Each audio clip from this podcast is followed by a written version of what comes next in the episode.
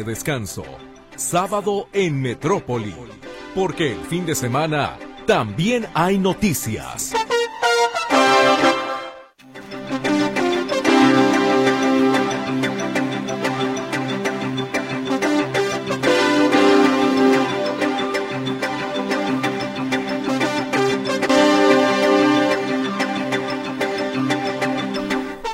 Tal? ¿Cómo está? Muy, pero muy buenos días. Qué gusto me da saludarle, darle a usted la bienvenida a este espacio informativo en esta fría mañana. Así es de que cuídese mucho, abríguese bien, sabe que todavía tendremos días pues eh, difíciles en ese sentido, porque en este momento el termómetro simplemente marca 6 grados, entonces esto particularmente para las personas más vulnerables, pues no es de lo mejor. Así es de que vamos arropando, ahora sí que con cuidado, con cobijas y con suéteres, a las personas a nuestro alrededor que requieren más de este tipo de cuidados. Y nosotros también, por supuesto, para poder ser cuidadores. Muchas gracias por acompañarnos en este sábado ya 6 de enero de 2024, Día de Reyes. ¿Qué le dejaron los Reyes Magos en su zapatito? Cuénteme, cuénteme qué le dejaron. Digo, las personas pues que, que creen en los Reyes Magos dejan un día antes precisamente sus zapatos, o los niños particularmente, y hoy se levantan con mucho entusiasmo para ver qué dejaron ahí en los zapatos. Cuéntenos entonces, participe con nosotros esta mañana y pues qué le parece si vamos iniciando entonces con nuestro resumen informativo. En noticias nacionales, el lunes se inicia la reducción de 52 a 43 operaciones por día en el Aeropuerto Internacional de la Ciudad de México, anunciada en agosto pasado. Ante la ola de violencia registrada en Tabasco, renunció el secretario de Seguridad y Protección Ciudadana, Hernán Bermúdez Raquena. Por su parte, el gobierno federal refuerza la seguridad en Tabasco con el envío de más elementos de la Guardia Nacional. Reconoce el presidente López Obrador fallas en la operación del tren Maya. Asegura que todo se va a corregir. Otorgan protección humanitaria a los migrantes que fueron secuestrados y posteriormente liberados en Tamaulipas. Muere el empresario Carlos Bremer. Se volvió una figura reconocida por su participación en el reality show Shark Tank México, así como por ser un destacado impulsor del deporte en México. A partir de este domingo, el Frente Frío número 25 traerá consigo la cuarta tormenta invernal y provocará descenso de temperaturas en por lo menos siete entidades, alerta el Servicio Meteorológico Nacional. Asciende a 100. En noticias internacionales, pasando a las internacionales, asciende a 100 el número de víctimas mortales por un fuerte terremoto en el oeste de Japón, dieron a conocer autoridades este sábado mientras los equipos de rescate continúan sacando cuidadosamente a la gente de entre los escombros en medio de réplicas. El jefe del movimiento libanés Hezbollah, Hassan Nasrallah, apoyado por Irán, afirmó que la respuesta contra Israel por la muerte del número 2 de Hamas en un suburbio del sur de Beirut será inevitable. La Comisión Electoral Nacional de Rusia inscribió este viernes a los dos primeros candidatos que se enfrentarán al presidente Vladimir Putin en las elecciones de marzo en las que el mandatario parte como claro favorito. La Fiscalía de Nueva York reclamó una multa de 370 millones de dólares al expresidente Donald Trump tras el juicio civil por fraude en la organización Trump, una cifra más alta de la exigida inicialmente, además de un veto de por vida en el sector inmobiliario del Estado. Los servicios meteorológicos estadounidenses advirtieron que una combinación de lluvia y nieve podrían provocar caos en el noreste del país este fin de semana, lo que afectaría a 25 millones de personas. Vamos con las noticias locales. A partir del 16 de enero, el gobierno estatal distribuirá de manera gratuita vacunas anti-COVID para personas vulnerables de la farmacéutica moderna adultos mayores en asilos y casas de asistencia, niñas, niños y adolescentes en casas hogar, niñas, niños y adolescentes que padecen cáncer. Los módulos del INE trabajarán los fines de semana para tramitar 280 mil credenciales de elector que perderán vigencia en Jalisco antes del 22 de enero. El Instituto Electoral y de Participación Ciudadana publica las fechas para los debates entre los candidatos a la gubernatura del Estado. Opositores al proyecto Iconia instalan antimonumento en la plazoleta de Periférico y Calzada Independencia en defensa de los predios donde se construye el desarrollo inmobiliario. El día de hoy estamos poniendo este antimonumento precisamente para señalarle al gobierno que no son dueños ellos de los parques ni de los espacios públicos, que los dueños somos los ciudadanos. Ante el desinterés del gobierno federal por intervenir en la carretera a Nogales, el gobierno del estado pedirá que le sea entregada la operación de esta vialidad. Si la SCT va a seguir ignorando el tema, pues a lo mejor sí llegó el momento de que el gobierno del estado asuma la responsabilidad de ese pedazo, es decir, que se le entregue al gobierno del Estado, cuando menos yo diría hasta eh, el entronque con la autopista a Puerto Vallarta. Quiebran negocios ubicados en la zona de la llamada Estrella de la Muerte. La baja en sus ventas los obligó a bajar la cortina, en definitiva. Nunca nos dieron ningún apoyo ni nada. ¿No? Eh, ¿Pero sí vinieron a ofrecérselo? Nada, tampoco. De los negocios que estaban aquí, ¿cuántos tronaron más o menos? Pues de los que están aquí alrededor, tres. El exdiputado Alfredo Argüelles, involucrado en fraude al Congreso del Estado, se suma a la lista de pensiones doradas del IPEJAL. Colectivo Madres Buscadoras de Jalisco localiza tres osamentas en el río Santiago en los límites entre Zapopan e Ixtlahuacán del Río. Mil gracias, mil gracias por el favor de su escucha como cada fin de semana. Ya, pues prácticamente se puede decir que nos consumimos la primera semana de este año 2024. Espero que al menos este arranque esté siendo bueno para usted. Y aquí estamos con el gusto de siempre para que podamos tener un par de horas, espero yo que sean gratas para usted, en su compañía, con sus comentarios, con su participación, por supuesto, como siempre, valiosa para nosotros. Esta mañana les saludamos con muchísimo gusto en este primer programa, por cierto, efectivamente, del 2024, mi compañera Luz Balvaneda.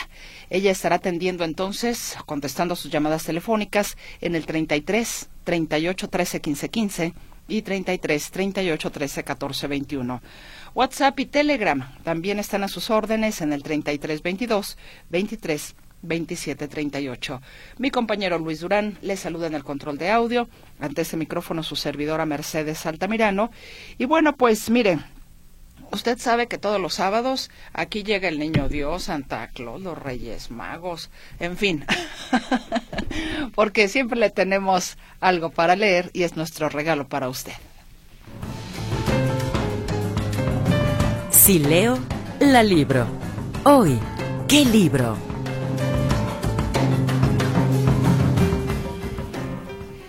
Pues el día de hoy le traigo a usted un autor italiano ¿Qué le parece?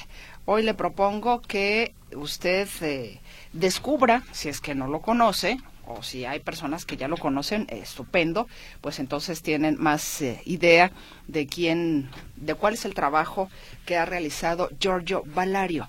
Giorgio Valario es escritor italiano, él es de Turín, Italia precisamente, bueno, digo precisamente porque el libro se llama, o su novela, que es la que el día de hoy usted se va a poder llevar, se llama Turín no es Buenos Aires.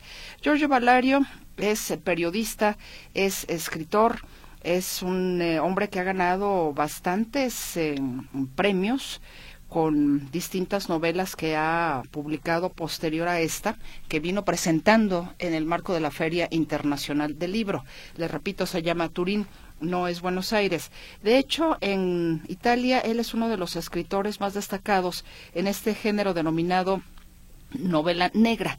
Entonces, bueno, inclusive él en algún momento determinado tuvo por ahí un taller para jóvenes escritores y le voy a compartir una conversación que tuve justamente con Giorgio, donde, bueno, pues habla sobre, sobre este tema y pues lamentablemente no está muy en activo, digamos, el, pues este tipo de club, por decirlo de alguna manera, pero bueno, ya él mismo le estará dando algunos detalles. Y dentro de esa conversación, que como le digo, le estaré compartiendo un poquito más adelante, también nos habla, por supuesto, del contenido de esta novela, de qué trata Turín no es Buenos Aires. En pocas palabras, yo le hago un adelanto Se trata de un inspector, un, un ex inspector de la Policía Federal Argentina, que se llama Héctor Perazzo, que se va de la Argentina a, a Turín.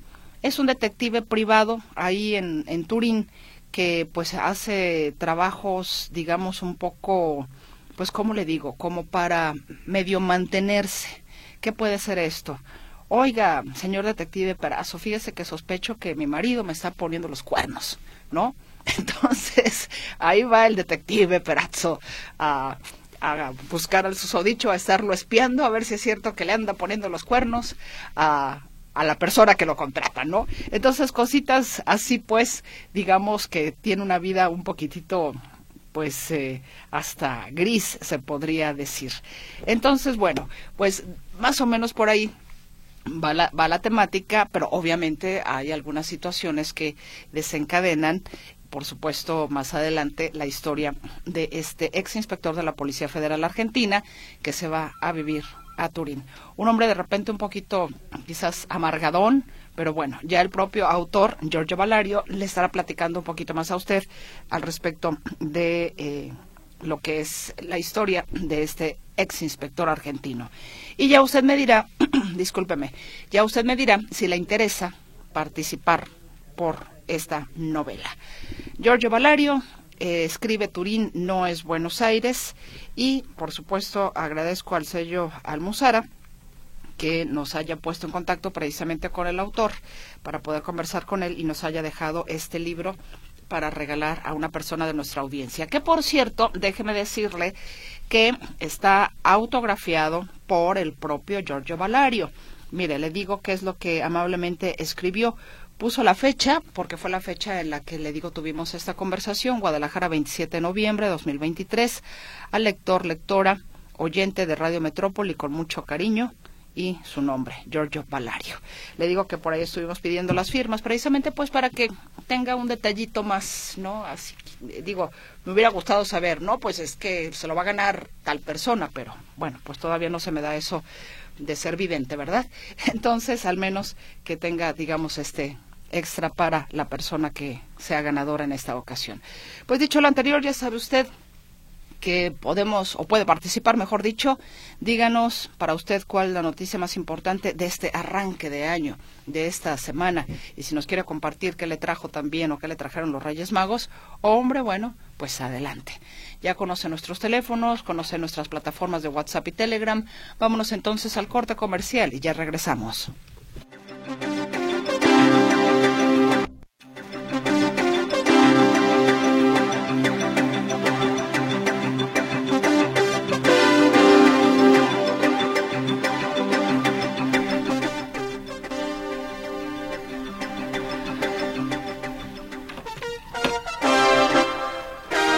Estamos eh, ya captando eh, o capturando, mejor dicho, sus participaciones para el libro. Les agradezco infinitamente. Un poquito más adelante, como le digo, le voy a compartir esta conversación con Giorgio Valario para que usted pues tenga más contexto de qué se trata este libro y ya nos diga si me interesa participar o no, perdón, o no me interesa participar. Y bueno, los eh, me está llegando por aquí un mensaje. Jacqueline Herrera Vázquez dice: el 7 de enero mañana será el Día de la Salud Animal y se llevará a cabo en Tlajomulco.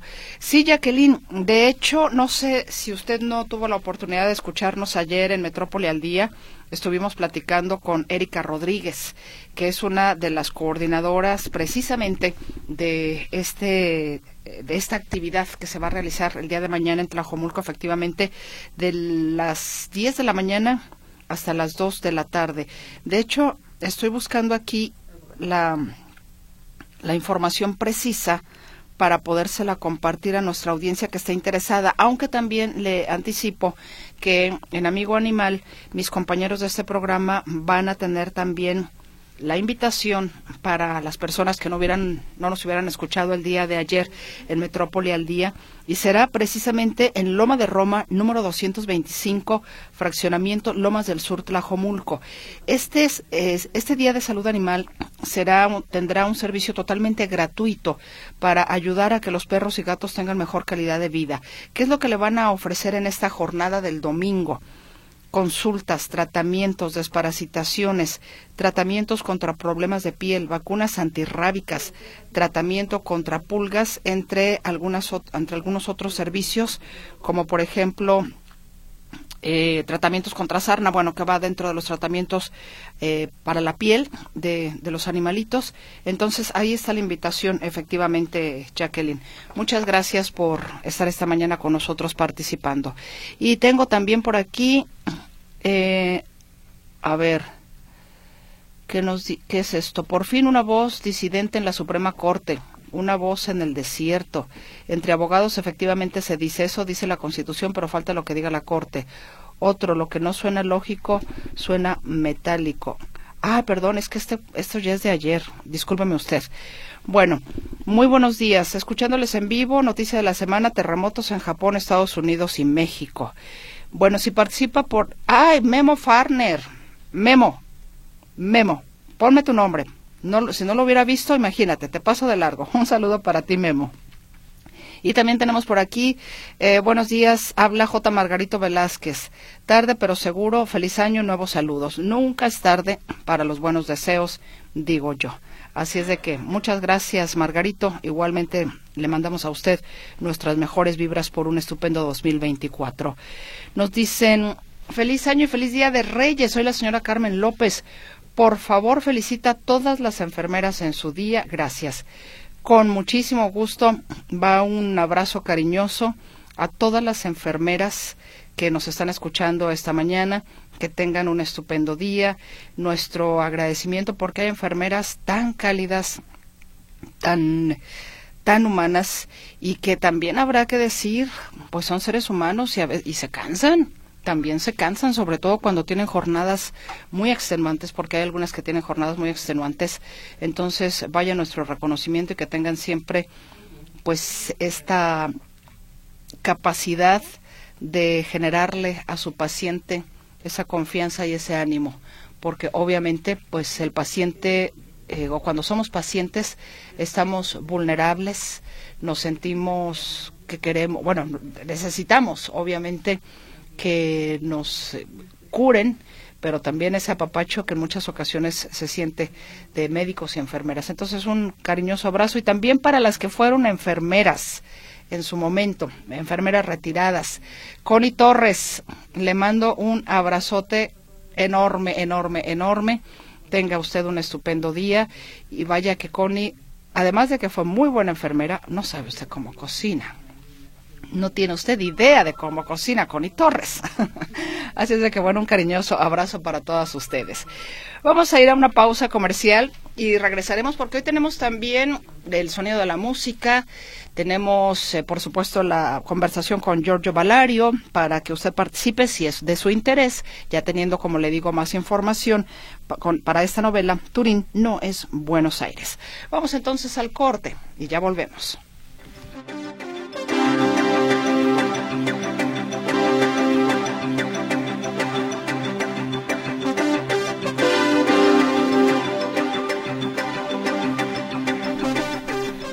Aquí estamos de regreso con usted. Mil gracias por eh, la participación que está usted teniendo esta mañana con nosotros aquí en sábado en Metrópoli.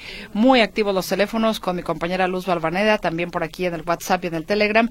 Le estamos anotando entonces en las papeletas para que usted eh, pueda participar con nosotros por este ejemplar. Y bueno, tenga bastante precaución porque eh, ya en México, en nuestro país, están circulando los frentes fríos 22 y 24 y los pronósticos de bajas temperaturas llegan hasta menos 15 grados en estados como Sonora, Chihuahua y Durango. Esto es lo que alerta el Servicio Meteorológico Nacional y aparte nos dice que viene el frente frío 25 que traerá consigo la cuarta tormenta invernal. El director de la Comisión Nacional del Agua, Germán Martínez, informa que la cuarta tormenta invernal llegará al país este domingo, es decir, mañana, y es posible que se extienda hasta el martes 9 de enero. El fenómeno afectará particularmente a Baja California, Sonora, Chihuahua, Coahuila, Sinaloa, Durango y Zacatecas. Está usted informado en relación a este tema por si algunos de nuestros radioescuchas van a viajar a alguna de estas entidades, tengan en consideración que el clima no será muy benévolo o nada benévolo en estos estados a partir de este domingo. ¿Y qué le parece si escuchamos algo grato? Una mujer que es muy simpática, que ha tenido también sus arranques, ¿eh? de repente por ahí, pero en términos generales me parece que es, eh, ella como persona es una persona agradable y sin duda también una de las mejores voces que tenemos en este, en este país. ¿Qué tal si lo descubre usted en el sonido de la música de quien estamos hablando? Ojalá que sea de su agrado.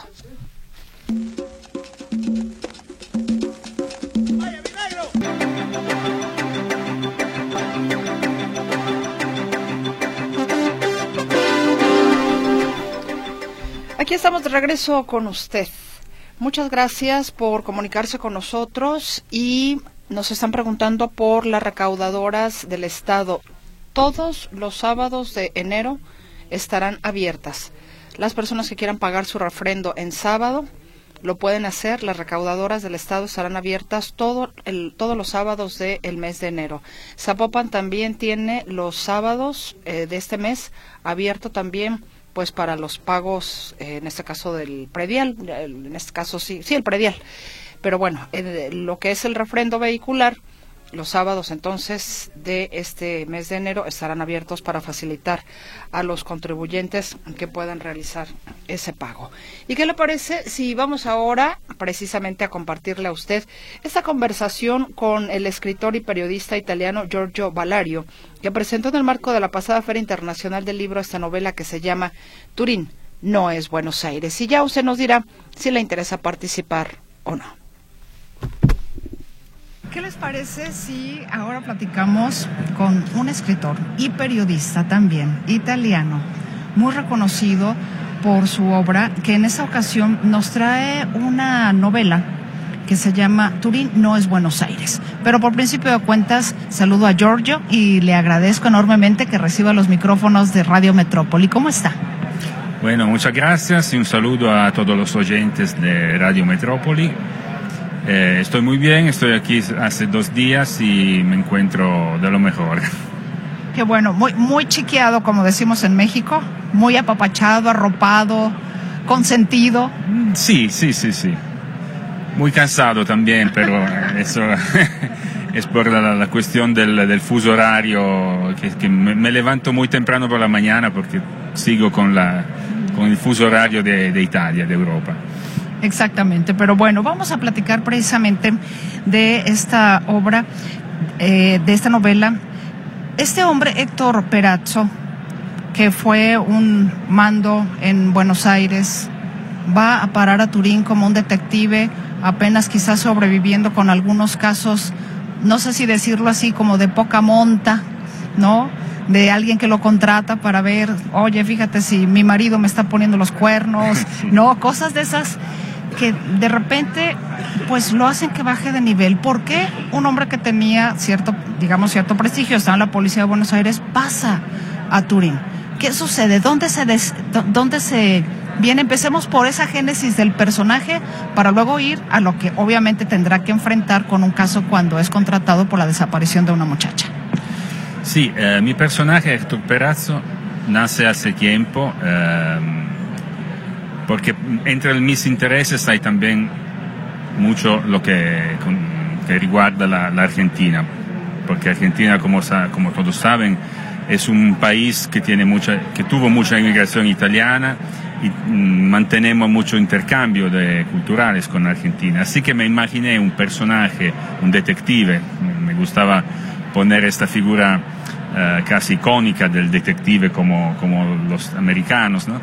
Un detective que, que, fuera, no fuera italiano, sino fuera argentino de origen italiano y que por unas cuantas razones económicas, que Argentina siempre tiene ciclos económicos eh, malos y, más o menos buenos, eh, tenía que volver al país de sus eh, ancestros y, y dejando la policía allá, pero no era un, un, oficial, era una, era, no, era, no, tenía un mando, era un oficial normal.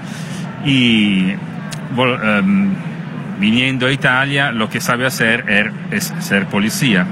Entonces se mete a, investigar como, como, investigador privado y, se ocupa de, de casos chiquitos, como, como casi siempre pasa en esta, en, esta profesión, eh, pero en esta novela eh, sucede algo diferente porque lo que parece un caso normal de una, de una muchacha peruana ilegal eh, que entró a Italia sin, sin papeles, eh, que des desaparece y entonces la mamá eh, contrata al detective porque habla, habla español, así que se, se entiende mejor.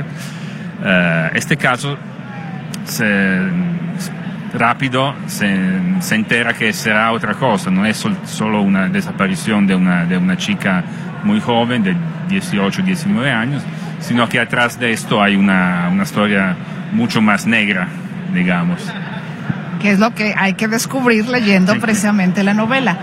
Hablando de cuestiones negras, el humor negro, usted particularmente es amante de, eh, de esta parte de expresión en la literatura. ¿Qué tan complicado es que los lectores lo entiendan? Porque a veces incluso algunos hasta se ofenden. ¿Cuál ha sido su experiencia como autor? Bueno, uh, el humor negro, yo no, no, introduzco mucho humor negro en mis novelas, pero sí un poquito de ironía, de, de, hasta de sarcasmo puede ser, no sé si se dice en español así. Uh, porque mi personaje, este personaje, hablamos de, este, es un, hombre desencantado, es un hombre ya de, de, un, de, una cierta edad, no es, no es tan joven, y pasó en, entre muchas experiencias de vida y eh, se mantiene con este tono un poco desilusionado, y así que eh, reacciona a, la, a las cosas de la vida también con un poco de humor, de humor negro, de, eh, no sé cómo se dice aquí, pero de, de no tomar todo en serio, eh, porque el mundo es difícil y, y, vivir es difícil y hacer el detective, investigar es mucho más difícil. Este personaje en un momento determinado tuvo que, o usted como, como, como escritor, buscar más historias de policías, generarle su perfil psicológico. ¿Es, es un misógino nuestro detective? O, o, o, cómo lo fue construyendo? ¿Cómo se construye un no. personaje? ¿En qué se basa usted? No, direi, yo diría que no es misógino, pero que es un hombre un poco de, eh, con viejos costumbres, ya tiene más o menos 60 años, así que está acostumbrado a, ¿cómo decirte? A mantener relaciones con mujeres siempre un poquito, un poquito difíciles, un poquito, y, a, y, y, por eso también a veces parece que tiene misoginia porque la, trata a las mujeres de manera muy, muy poco políticamente correcto, como se dice ahora. Porque es un hombre poco ligado al pasado, un poco ligado a la, a la, a la mentalidad de, en este caso de Argentina, pero pienso de, de América Latina y que también en Italia hay, ¿no? de, la, de, los hombres que eh, mantienen eh, un, una distancia de entre ellos y, la, y, las mujeres. Y también es un hombre que, como, como pasa a casi todo el mundo, ha, te, ha tenido, ha sufrido por, uh, por amor y eh, por eso se queda un poco distanciado. Pero siempre con, con mucho cariño, no con, uh, no con machismo. Es, es una víctima simpática. sí, es también un poco un fanfarrón, no solo con la mujer, con, los, con la, persona en general. Mantiene un poco este, este hábito mental del, del, detective americano de los viejos tiempos, un poco del, no sé si tipo duro, no sé si se dice así en español, un tipo duro pero con el corazón eh, bueno. Pollo, decimos nosotros. Corazón de pollo. De pollo. así, así, mismo. Giorgio, platíqueme. Entiendo que usted en Turín, de donde es sí. originario, ha creado eh, una especie de asociación como de escritores. Sí. ¿Me platica un poco de ello? Claro, sí. Eh, yo hace ya son nueve años. Eh, intenté crear una, asociación de escritores de novela negra de la ciudad de Torino Torino sería Turín en, en italiano. Y, y, somos, o mejor dicho, éramos eh, 12, porque hicimos muchas cosas, hicimos um, libros de antologías de relatos, uh, organizamos un par de festivales de, novela negra, uh, muchas presentaciones, eventos, pero cuando, cuando hubo la pandemia del, del COVID, um, suspendimos todas las actividades y al final cuando em, empezó la vida normal de nuevo, um, un poquito non, la, la relazione se, ¿cómo se dice? Se, se distanciaron. Así que la asociación no sigue, sigue porque nunca la cerramos, pero ya no, no, no estamos haciendo más uh, ninguna actividad. ¿No, ¿No, le gustaría retomarla? Uh, de momento no, hay las condiciones, porque algunos de, de, de esos colegas se, se, pusieron a hacer otras cosas, otros se, se metieron en sus, en sus asuntos. Uh, lo que sí hice de nuevo, uh, empecé hace, hace poco, en el mes de octubre, que, es que abrimos un taller de, de escritura de novela negra, eh, que se llama Distretto 011. 011 es el código telefónico de Torino, Distrito 011 es en relación al distrito policial, digamos. Eh, estamos, uh, armamos esto con un colega y con la editorial que me publica, que me edita en, en Italia. Y empezamos hace poco y tenemos 20 alumnos que están siguiendo estos cursos eh, semanales de, de, escritura y estamos tratando de enseñar las técnicas de la, de la escritura pol, policíaca y, y, novela negra y mmm, todo lo que, lo que rueda al de, alrededor de, de, este género literario. ¿Se hace suficiente novela negra en el mundo? ¿Qué referencias tiene usted? Se, se hacen demasiadas, yo creo. Por lo menos en Italia y en Europa se, se publica mucha novela negra. Es un género que funciona bien, que vende y las editoriales eh, publican mucho porque hay una el público el público lo, los lectores italianos aman mucho este género y se hacen también muchas actividades en Italia hay como yo pienso más de 100 festivales en, en todo el país en, en un año de, de novela negra eh, hay premios literarios de novela negra es un género que va muy bien sí ¿qué espera de este libro? particularmente de sus lectores mexicanos. ¿Ya ha habido algún lector mexicano que se haya acercado con usted a hacerle algún comentario, Giorgio? No, de momento no. Uh, bueno, espero que llegar al, mercado español primero y luego al mercado latinoamericano es para mí una mucha ilusión porque uh, aparte que yo como, como, como pienso te enteraste, eh, tengo muchas relaciones con América Latina, me gusta mucho estudiar universidad, eh, historia de la América Latina y eso. A, aparte de eso, es un mercado editorial muy interesante porque me parece que es el segundo mercado mundial eh, occidental, por lo menos, después del merc mercado en, idioma inglés.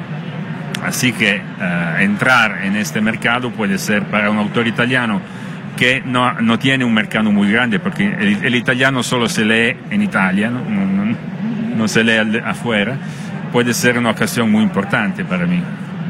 Sin duda alguna, me imagino que tiene que ser una satisfacción muy bonita, aunque somos lenguas latinas o romances, de, de cualquier manera es otro idioma.